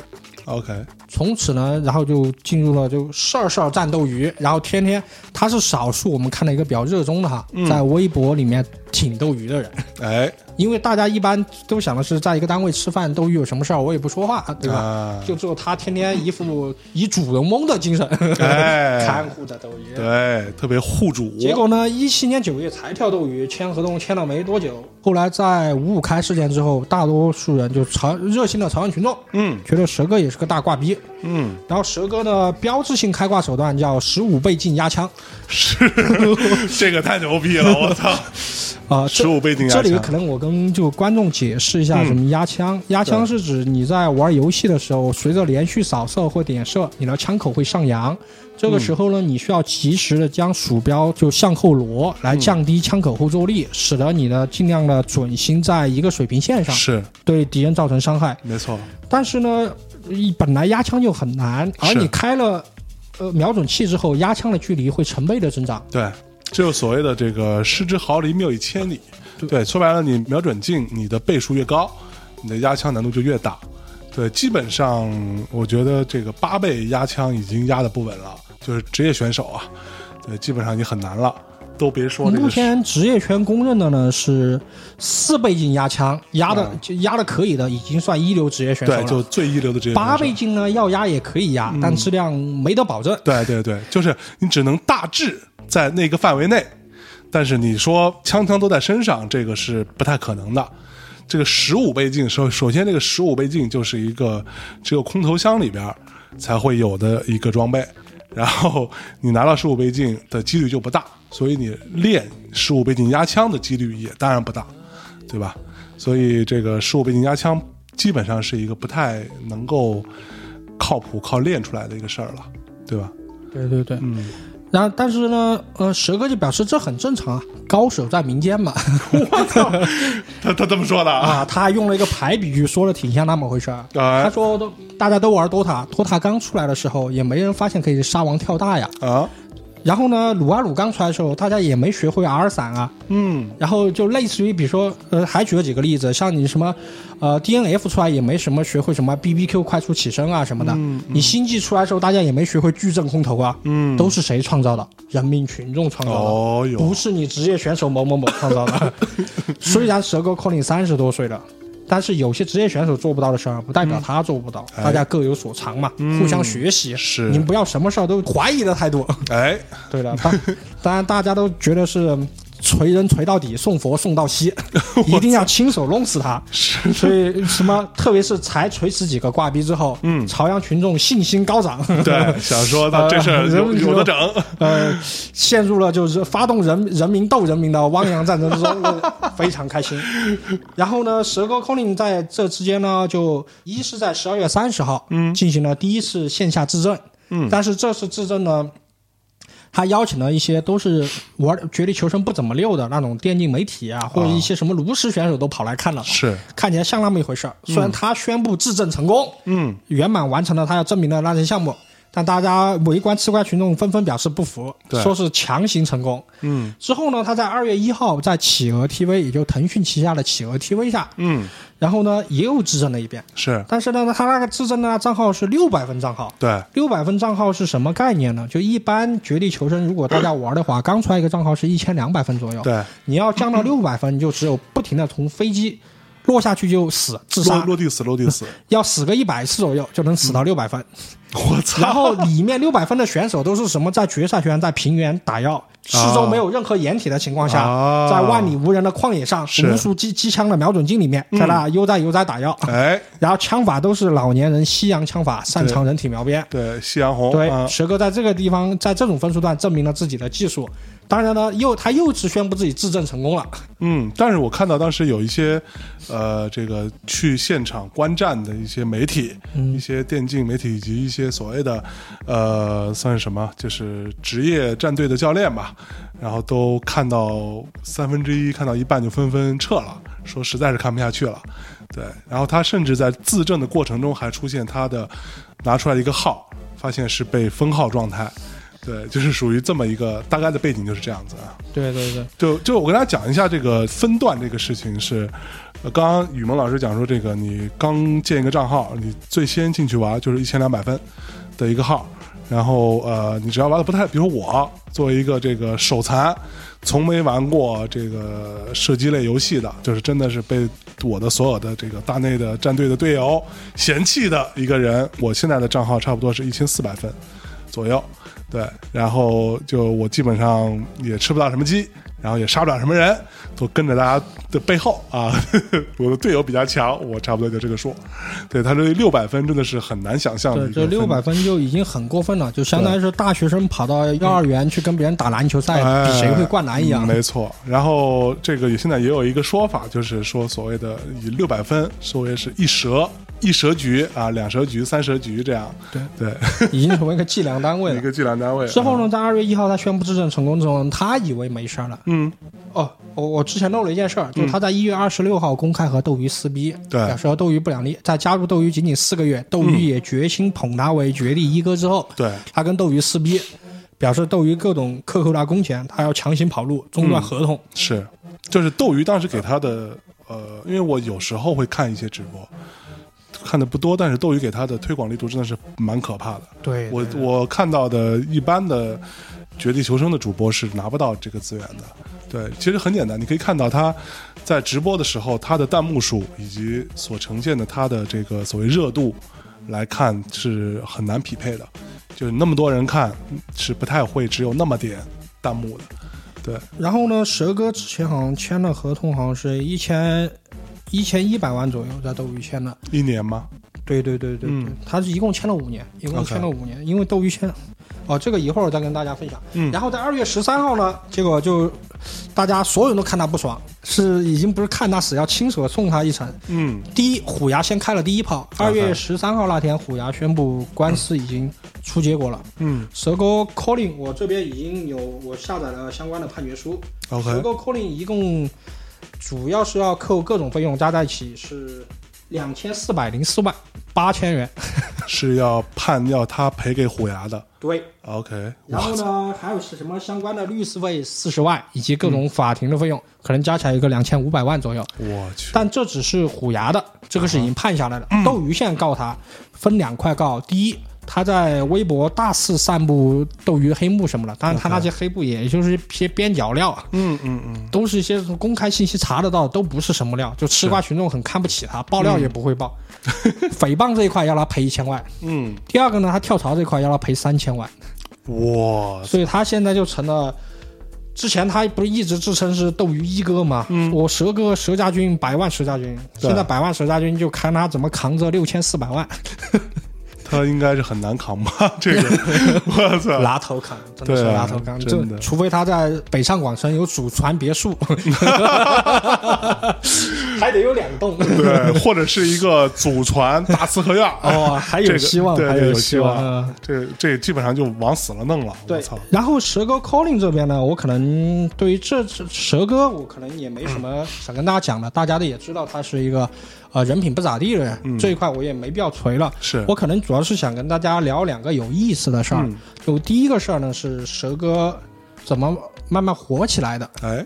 第二个呢就是斗鱼张口几千万哎，怎么来的，嗯。以及为什么像之前糯米只是换了个地方挣钱，嗯。五五开始挣不着钱了，蛇哥扛了六千四百万，同样是开挂嫌疑人，为什么蛇哥这么惨？嗯啊，首先我们来说第一件事，就是蛇哥是怎么发家的。嗯他之前在虎牙聚集了一堆群众之后挑斗鱼，嗯他虽然是九月份入职，但当时呢，斗鱼已经呈现出两个的关键的时间节点以及呢战略上的变化。，OK，第一个变化呢，就是整个的机制改了。因为原来斗鱼一直是评价一个主播圈排序哈，主要是按人气排序，人气就是有多少人次在观看。对，虽然有经常二三十倍这种百万阴兵，嗯嗯。为什么呢？因为你像 Twitch 上面，一般平均英雄联盟的观看玩家人数也就十二万、十几万左右。嗯，中国的那些英雄联盟大主播，动不动就四五百万人观看，就加起来，中国可能总共十四亿人，可能一亿人都天天在那看直播。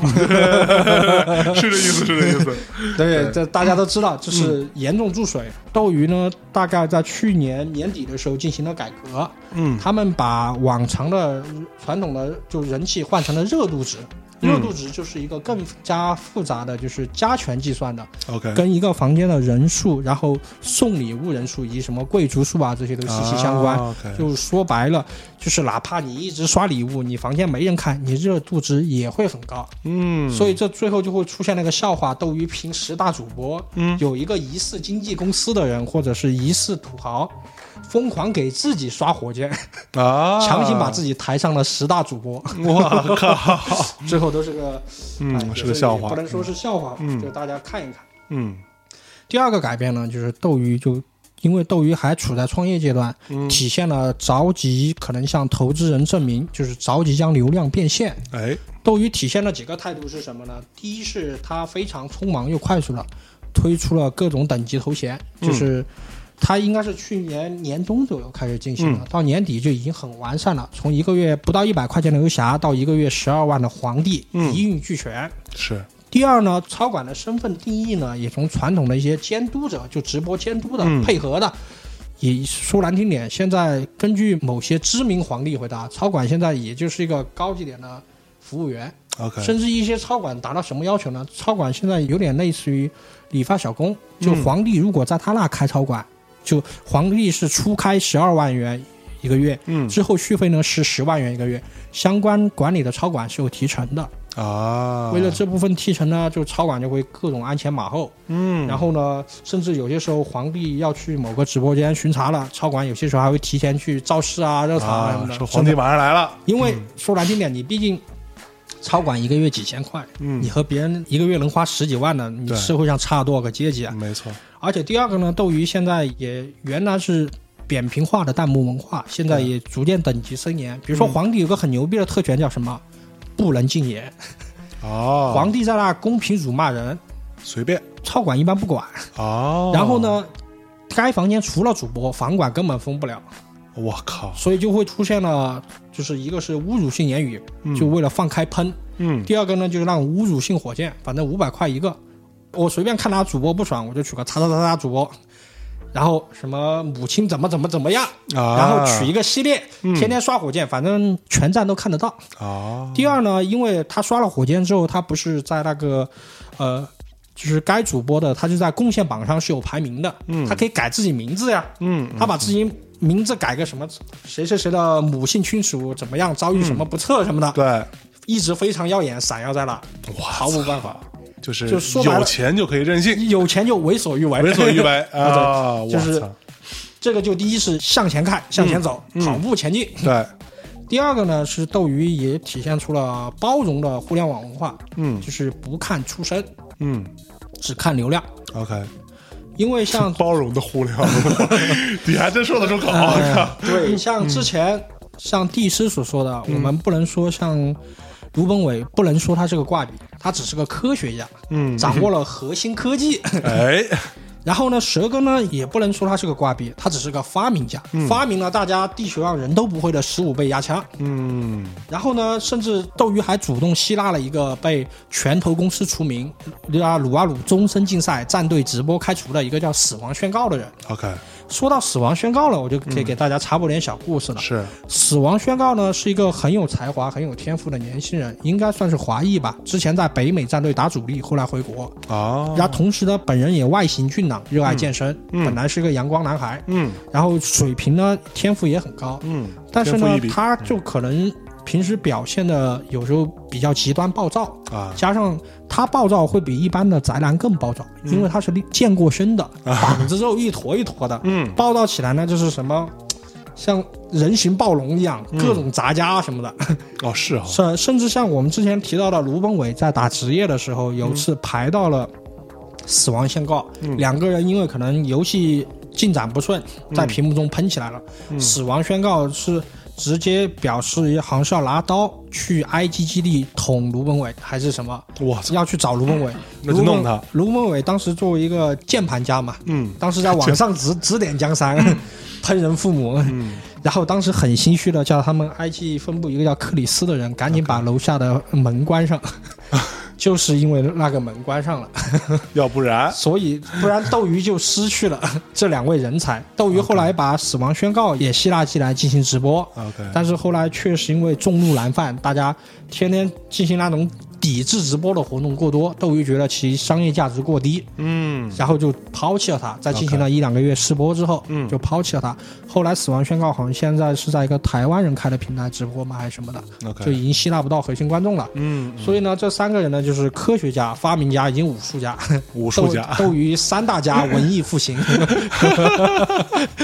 我操，这个就是不问出身，以及嗯斗鱼还吸纳了一些就是其他的人，也不管出处，甚至一些判到其他平台外的人，嗯浪子回头，呃斗鱼也吸纳了。哦，当然就是说从斗鱼叛离出去，对，然后再回来。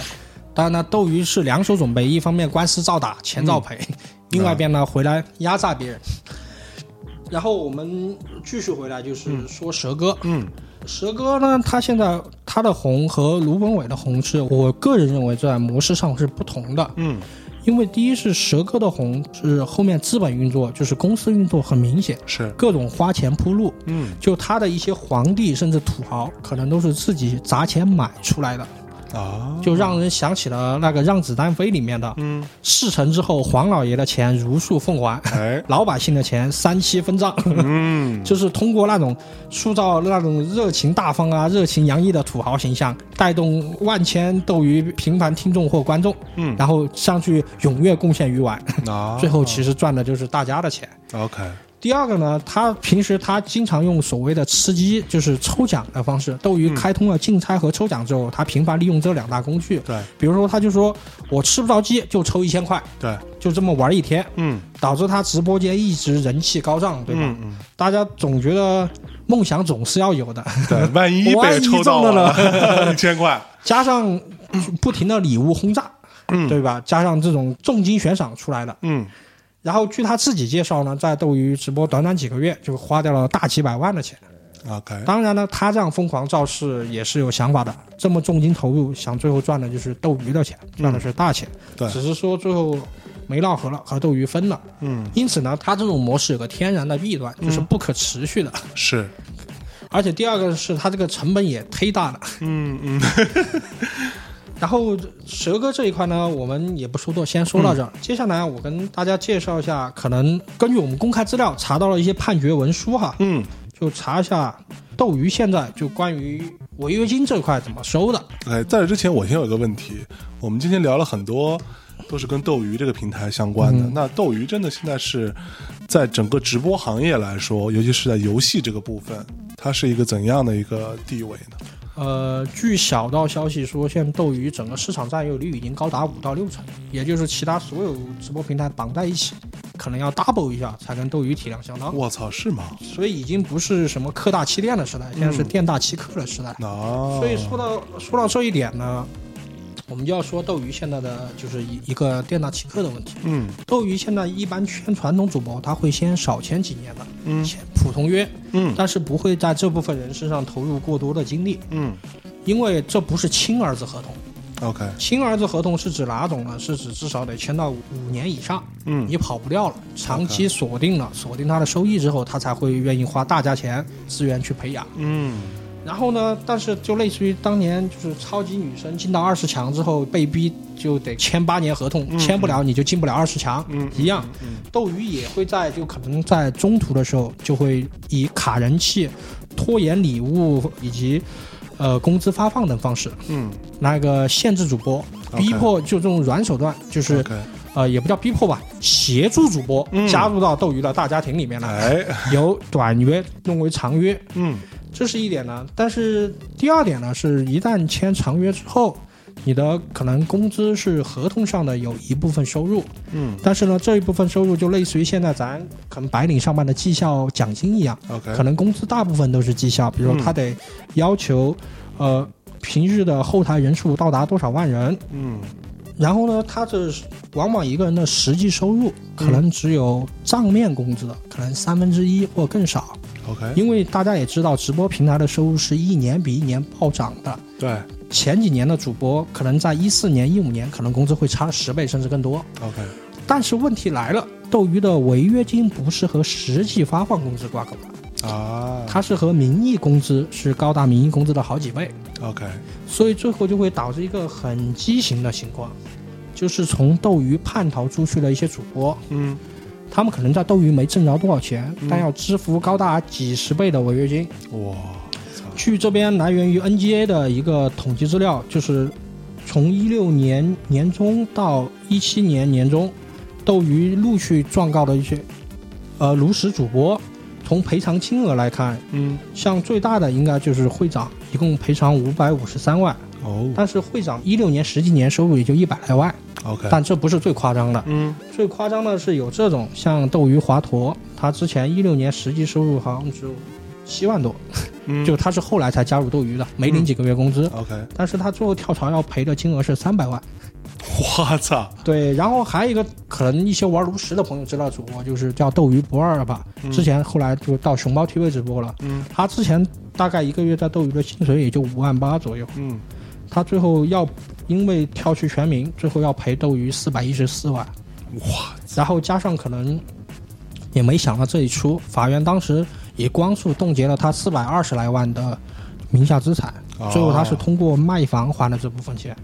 我因为你们想，像会长的话，后来成名之后，在斗鱼一个月都能拿到将近一百万，嗯。你让他赔个五，就是他虽然最后实际一一年工资也就几百万嘛，让他赔个五百万，等于一年白干呗。对，但是你让这种一年只有几十万的赔个四百来万，嗯，真的，这个就有如杀人父母了呀。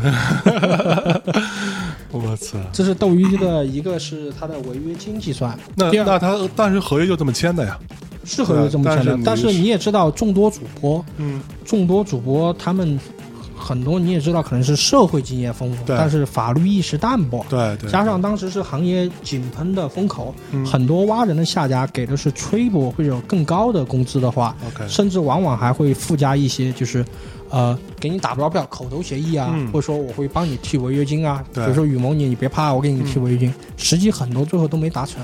哦，对对对，包我操，包括比如说当时你像斗鱼的一个大的炉石主播叫。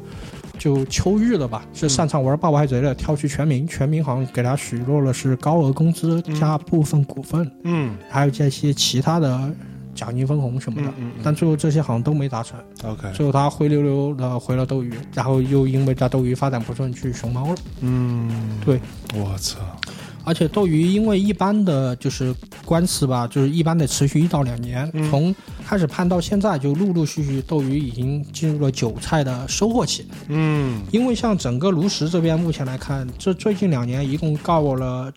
呃，八位主播，金额加起来也就一千六百万。当然，这主要是因为炉石主播不值钱，但是呢，鲁啊鲁和绝地求生主播就值钱了。哎，像之前的二线鲁啊鲁主播叫撸啊撸洞主，之前在斗鱼工资也就一年七百万左右，嗯，他的违约金是三千万，我去，但是他党性很高，对吧？能力不够，党性来凑。嗯，后来在其他平台发展不顺，在一七年一月又回了斗鱼，哎呦，估计这是个协商的结果。后来他那个违约金就从三千万降到了七百万。啊，嗯。但是至少这事儿还有的谈，哎。浪子回头这事儿嗯。还有的谈。嗯像这种杂七杂八的主播的金额加起来的话，以及现在最近的一些跳槽出去的大额主播，像嗯尬德伟这些，可能斗鱼还没进入韭菜收割期。，OK，这样杂七杂八的索赔金额加起来，可能也有大小一个亿，或者可能一个亿多了。当然这是理论数额嘛，嗯你可能不是实际执行数额。是，所以江湖人称说斗鱼要上市，你就根本不要那些什么商务啊、市场啊、对对营销策划，你就养个法务部就行了。最后实在不行了，你斗鱼形成行业垄断之后，你要不就不要按下进行做直播内容了。你有两条路走，第一个走阿森纳这种，就做直播的黄埔军校，就你不停的以极低的价格嗯培养自己的主播，嗯然后以高额的转平台费用把他们卖走。转会费，对对，类似于足球的转会费一样，嗯像阿森纳一样。现在斗鱼也有很多很多大主播陆续跳槽，嗯。斗鱼肯定在之前收益颇丰，这是 Plan A，Plan B 是什么呢？就是直接撕破脸做个老流氓，嗯。对吧？因为，呃，这件事儿毕竟斗鱼在理嘛，嗯。斗鱼以后就要不就大力发展自己的法务部，嗯。就成为像迪士尼和高通一样的公司，嗯，就通过每年大量的一些反侵权诉讼啊什么的，疯狂挣一笔。嗯，我操！对，不过就说到迪士尼啊，就是有一个说法，有一个段子还挺神的，我不知道你听没听过，就说就因为迪士尼对于整个这个版权这个部分是看得非常非常可怕的严谨的，所以说有一个说法是，你如果流落荒岛，嗯，对你这个一看就是没什么希望活下来了，嗯特别简单，你就在沙滩上画一米老鼠，很快。就会有迪士尼的这个 直升飞机飞过来，把你丫弄走，然后就告诉你，你就回到人间了。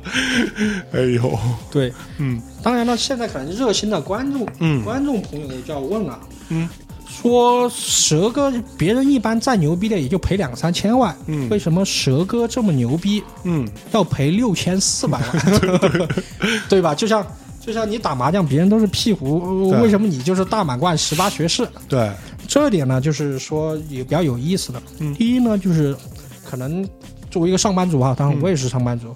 据我从网上找到的一些律师朋友的科普看到的，嗯第一，斗鱼和大家签订的不是传统的劳动合同。，OK，劳动合同是什么呢？就你在固定的场合、固定的时间，在其单位上班，就是对为他生产一些东西什么，无论你是美工、设计、研发、什么销售、随便，客服什么，嗯你是领固定工资的。对，这种的好处是，如果你要离职，如果你不是在相关的保密部门的话，你只要提前三十天左右，嗯大概这个数哈。嗯就如果有拿了思考证的水友，不要喷我，谢谢了。嗯 然后三十天左右，像就发起离职，你是可以顺利离职，而且合同中的那种过高的违约金是可以法律保护，不用给的。嗯但是呢，斗鱼这边签的是劳务，就是劳务合同，就彻底来说是劳务合同里面承揽这一部分，就相当于是就类似于商业演出一样，斗鱼出钱，你你为他向他的观众进行表演，啊然后时间、地点都是你可以活动支配的，所以和劳动合同有不同。但这种有什么不同呢？这种第一是违约金很高，是，第二呢是这样的话，斗鱼理论上有理由就是可能工资不是马上发。OK，因为据一些离职的就斗鱼主播都说，他们一些礼物钱可能都是隔了一拖了一年甚至更久才发的。啊，对，一个是呢，这个行业确实现金流比较紧张，嗯因为你你要买主播、买版权，各种都要买买买。嗯第二个呢，这也像什么传统的券商啊什么的，就一直压你一部分。像券商的年终奖都是来年的年终才发，他就一直滚着压你一部分钱。嗯嗯嗯就是让你也也不能辛辛苦苦培养的人就跑了。如果你当然你跑了，这钱就算他的收益了。嗯，之前尬德伟也在微博说，斗鱼前后拖欠了他三百多万没结。嗯，嗯然后呢，当然斗鱼那边宣传这都是误会，尬德伟你给错了我银行账号，啊 这都是误会，我们是想给钱的，是你不给机会。嗯对，就类似这样的，就一直压着一部分，嗯。这样导致就一些主播就会比较艰难，而且在这件事儿出了之后呢，很多主播也出来，当然也不知道是主动还是什么的，呃，向大家证明斗鱼一般都是只拖不前，啊，对对，可能就就是账期比较长而已。嗯。嗯嗯。对对对对对。然后蛇哥这次这么高的呢，他主要是犯了可能我觉得应该算两件事儿吧。嗯第一，他可能也是个跳一跳高手，跳来跳去连跳两波，嗯。所以一家是两千四百万，一家是三千万这么高。而且按照斗鱼之前打官司一打一个准，一打一个死的这个来看，嗯。蛇哥这个也不远了。我操，对，他在祖传四合院经不过他直播两年啊。然后第二个是呢，是蛇哥这件事儿可能在法律上办的不够好，嗯。因为现在法律上这种事儿呢，有个相关的东西叫不安抗辩权，嗯就是指的是如果是签动合约的两方，当然这我不是法律了哈，我这个是、是鹦鹉学舌。他说，就是如果在合同法里面，就是比如说某一条写到有丧失或者可能丧失履行债务能力的其他情况的时候，说白了什么情况呢？就是如果斗鱼拖你的钱，第一，他这个拖了几个月，不影响你合同的执行，就合同不是自然中断。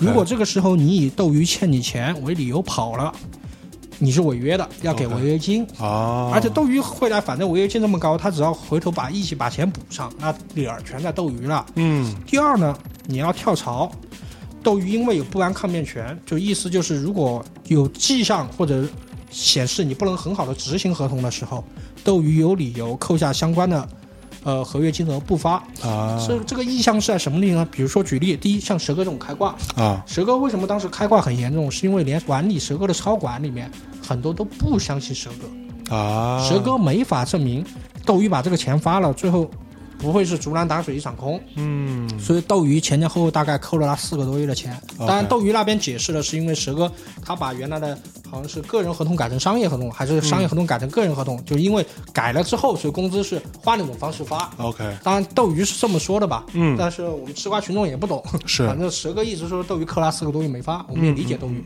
万一最后证明蛇哥开挂，斗鱼还给钱，岂不是冤大头？是对第二个呢是怎么干的？蛇哥还干错一件事儿，不安抗辩权里面还包括是，如果你主动给像这种斗鱼提出你要离职，而且是以别人重金挖你为要挟，嗯，如果斗鱼那边他把相关的证据进行保全之后，然后呢回头就可以扣你工资不发了，哦，因为你随时有跳槽可能，你随时可能会中断合约。哦，别人拥有不安抗辩权，别人占里面，理论上是可以扣工资的不发，而且他有证据，所以蛇哥这次就属于就是对吧，连中三元，嗯，对吧？这运气都给他沾上了，是祖传的四合院，对，所以看样子是保不住了啊。对，所以我们其实也很佩服蛇哥这样的人，就做选手要做最厉害的，是吧？做人要做最狠的，做事儿要做最大的，对吧？嗯，要赔钱要 赔最多的，对。我操！好吧，好吧，然后我们今天给大家分享这三个人的事儿呢，其实呃还有一个意思，就是我也希望给大家分享一些有意思的故事，嗯。因为这三个人其实背后代表的是不同的人生。是。比如说像糯米，就可能是比如说呃勤恳本分，嗯。但是呢最后也因为自己的气血方刚或者是不善，因为他是带头和呃黄老先开刚，最后又被金秀焕暗算了一波。嗯呃，当然也不清楚有没有被暗算，我们现在也不知道有没有开挂，但主要是现在南洞官方已经信不过，而且感觉他被阴了一手，就类似于葫芦娃里面的三娃，对吧？嗯看似刀枪不入，最后输给什么呢？给人穿小鞋了呗。嗯 嗯，这是就是第一种，对，第一种就是最后相当于是捅他的刀，是所谓的官方解释权。是第二种采访是五五开，嗯最后伤到五五开的东西呢是叫什么？叫社会主义核心价值观。是这个对动不起，对对，这才是伤到他的东西。对所以虽然他的一生是所谓的奋斗的一生、逆袭的一生，但最后伤到他的是是这把刀。嗯第三个蛇哥呢，蛇哥就比较狂野了。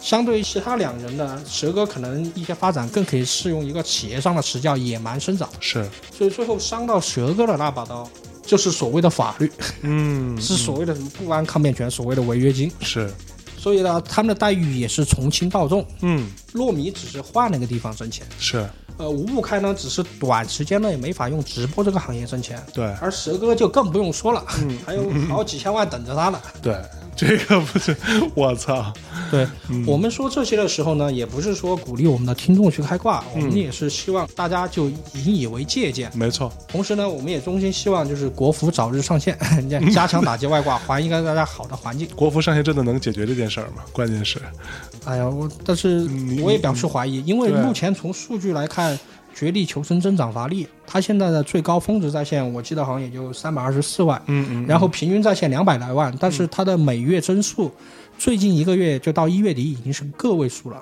哦，，对，而且屋漏偏逢连夜雨，它现在对手众多，嗯，前有手游就是网易的《荒野行动》，嗯以及腾讯新投放的两款，一个光子工作室，一个天美工作室的两款吃鸡手游。两款所谓正版吃鸡手游，后有所谓的全平台的《堡垒之夜》在夹击它，嗯。特别是《堡垒之夜》的发行，就是游戏商 Epic Games 最近又非常挑衅的宣称，《堡垒之夜》最高在线峰值达到三百四十万，哦，刚好压《绝地求生》三百二十四万一哎头。哎，作为喜欢《绝地求生》的的玩家，我们也肯定不希望《绝地求生》在此止步，嗯。因为你要成为所谓的比肩英雄联盟的游戏，对。你，至少在线也得过一千万啊，是可不嘛，道路还长。我们也衷心希望，就是《绝地求生》越搞越好，大家游戏环境更好啊。相爷，呃，我说实话我这个最近啊也是有点儿玩不动这个游戏了，嗯就经常就就挂真的有点多，而且尤其是当一个赛季结束的时候啊，那一天整个说白了就是相对比较松啊，管外挂这个事儿，而且也不太计分嘛，所以就非常可怕，你就每一局你都碰到各种各样的挂，然后你都千奇百怪的死法。比如说啊，这个坐在车里啊，车正在高速行驶啊，被一个什么小手枪一枪爆头，我自己啊亲身发生过两次了啊，然后三五百米外被一个喷子啊一枪爆头，我也被发生过，就觉得操，这这怎么玩吧，对吧？但是还是那句话，我觉得我们今天聊的这些东西，这个呃，第一是一个比较呃故事性的啊，比较传奇性的一些人和一些最近发生的一些比较热点的事件，我们做了一些分析啊，非常感谢这个雨萌老师，特别专业啊。这另外一点呢，也是就是希望大家如果我觉得就是树立一个比较正确的一个观点吧，就是第第一不要触犯法律。啊，第二要严格遵守社会主义核心价值观，啊，我们大内密谈积极拥护社会主义核心价值观，对吧？然后同时不要作弊，啊，任何事情不要作弊，啊，身正不怕影子斜，我觉得就是这么回事儿，对吧？啊，差不多。那我们这期节目也非常开心啊，跟大家分享了一些这些相关的一些故事啊。最后我们在一首音乐当中结束我们这期节目。呃，感谢这个雨萌老师啊，这个川普啊，特别正的川普啊，给大家讲解了这些有趣的事儿。最后跟大家说再见吧。呃，非常感谢向征老师和各位听众收听。哎呦啊哎呦哎呦。呃，希望大家还有机会见面。哎，得嘞，嗯，拜拜。一定有机会的啊，拜拜。嗯